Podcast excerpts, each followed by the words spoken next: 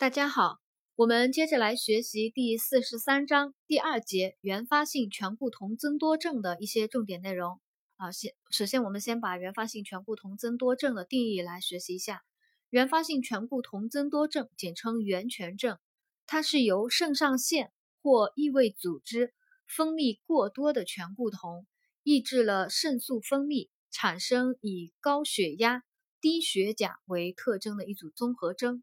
呃，大家听到这个定义啊，可能会有疑问，因为我们在上一章讲到了肾素，它是有一个呃升压的作用的。它的升压作用呢，主要是肾素能够使血管紧张素原转变为血管紧张素一，血管紧张素一在血管紧张素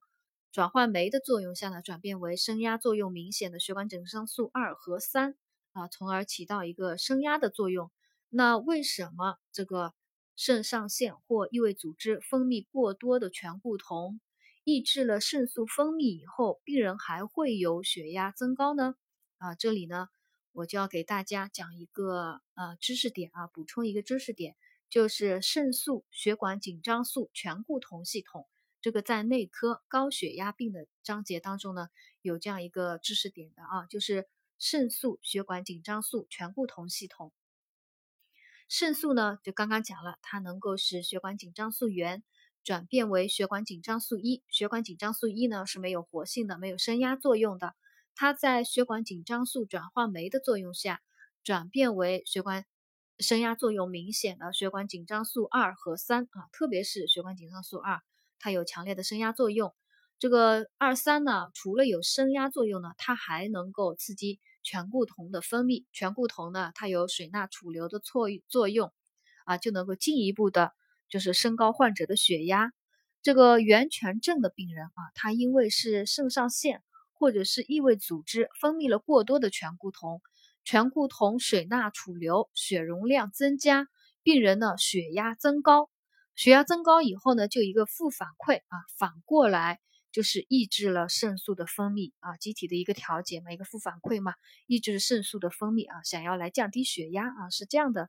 是这样的一个原因啊，所以这个定义就好理解了。呃，肾上腺或异位组织分泌了过多的醛固酮啊，导致了病人的水钠储储留、血容量增加啊，病人的高血压、呃低血钾，因为血压升高呢，反过来又抑制了肾素的分泌啊，是这样的一个道理。啊，下面我们呃接着讲这个原发性醛固酮增多症，它的病理生理特点呢是呃由醛固酮增多所致的轻度血钠升高和血容量增加，以及低钾和轻度的碱中毒。高血压呢，我们刚刚讲了，是因为血钠储留、血容量增加，所以病人血压升高。低血钾呢，主要是因为病人尿中钾的丢失所致啊，病人尿中。大量的丢失了钾，所以呢，病人会有低血钾，还有碱中毒。碱中毒呢，是因为病人尿中氢离子的丢失增加所致啊，病人尿中氢离子丢失增加所致啊，那个，所以呢，病人有碱中毒啊。另外，这个低血钾和碱中毒呢，还有一个互为因果的关系啊，就是低血钾会加重碱中毒，碱中毒呢又会反过来啊加重低血钾。这个呢，我们在外科第一章水电解质啊紊乱还有酸碱平衡失酸碱失衡的病人的护理里面啊有讲到了，就是为什么低钾会导致碱中毒，碱中毒反过来会导致低钾啊？因为我们在外科第一章啊有详细的讲解，所以呢我们在这里呢就不讲了。呃，回过来再讲这个原醛症，嗯，第一个临床表现高血压。第二个临床表现呢，低血钾；第三个临床表现碱中毒；第四个临床表现就是由低血钾啊引起的一个神经肌肉功能障碍，出现肌无力，甚至是周期性的瘫痪啊，因血钾降低所致啊，有有那个肌无力，还有周期性瘫痪啊，低钾导致的，还有患者有多尿和夜尿以及烦渴啊，多尿、夜尿增多，还有烦渴，这是因为。低血钾是肾小管上皮细胞水肿，肾的浓缩功能减退所致啊。低血钾致肾浓缩功能减退，导致患者多尿、夜尿增多，还有烦渴。呃，源泉症的病人，实验室检查结果呢就低钾啊，血钾低，尿钾高，还有血中醛固酮增高啊，这个呢不难理解。它的治疗有手术治疗，还有药物治疗。手术治疗呢，就是对与醛固同流的啊，可以行手术切除，患者呢能够得到治愈。还有特发性肾上腺皮质增生，手术疗效不佳，可选用药物治疗，或者是行一侧肾上腺切除或次全切除来减轻症状。啊，药物治疗呢，主要适用于手术前准备。还有特发性肾上腺皮质增生啊，不能切除的皮质腺瘤，有手术禁忌症的醛固酮瘤，糖皮质激素可控制的源泉症等啊，行药物治疗啊。这个是治疗呢，我们就了解一下源泉症病人的护理措施啊，也分术前护理还有术后护理。术前护理主要观察患者的血压变化以及高血压的症状。啊，因为病人有高血压啊，要注意观察血压变化，每要要给那个遵医嘱啊，给予降压药物，观察药呃那个药物的那个疗效以及不良反应。第二个呢，要注意观察患者的低钾表现啊，观察患者的低钾症状，因为低血钾的话会引起那个心动过速、提前收缩啊，甚甚至发生心跳骤停啊，所以要特别当心。要随时注意观察患者的心率，还有心率的变化啊，一个是速率的率，一个是规律的律啊，两个心率心率的变化。静脉补钾啊，要遵医嘱呢，静脉补钾。补钾时呢，要严格的控制补钾的总量、补钾的速度、补钾的浓度，以及注意患者尿量的一个情况。在这里呢，啊，再给大家补充一个知识点，就是有关于静脉补钾的一些原则啊。第一条就是借尿补钾。尿量在三十毫升每小时以上，才能给患者补充氯化钾。第二条呢，就是氯化钾的浓度啊，不超过百分之零点三啊，这个我们大家知道的。呃，氯化钾的浓度不超过百分之零点三，呃，严格禁止静脉推注氯化钾。第三个补钾的速度，补钾速度呢不超过六十滴每分。每日补钾的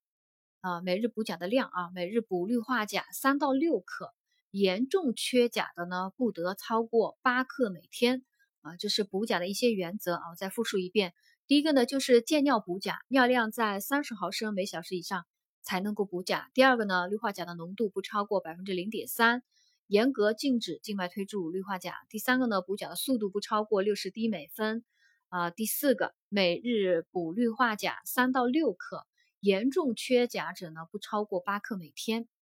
啊，这是。观察低血钾的一个护理措施。第三个术前护理要注意观察患者神经肌肉障碍情况啊，因为患者低钾呢，他有那个那个肌无力啊，甚至甚至那个有瘫痪啊，要注意那个限制病人的活动范围啊，切忌剧烈运动，防止跌倒啊，给予适当的一个保护。呃，要给患者呢饮食上啊，要给低钠高钾的饮食。啊，要给低钠高钾的饮食啊，因为患者呢有低血钾，所以要给高钾饮食；有水钠储留的，所以要低钠饮食。每日限制钠的摄入量为二十毫摩尔，钾呢为二百七十毫摩尔啊。低钠啊，低钠每日钠的摄入量不超过二十毫摩尔。那个钾呢要高钾啊，钾呢要二百七十毫摩尔。那么高钾的食物有哪些呢？有鲜香菇。有柑橘、马铃薯、葡萄、西瓜、芒果等啊，这些呢是高钾的食物。手术后的护理，手术后呢依然要注重病情观察，严密观察病人的生命体征，准确记录二十四小时出入量啊，还要观察这个病人有无肾上腺皮质功能不全的啊一个表现。啊，肾上腺皮质功能不全的表现会会会有哪些呢？啊，病人就是会有呃低钠啊，有高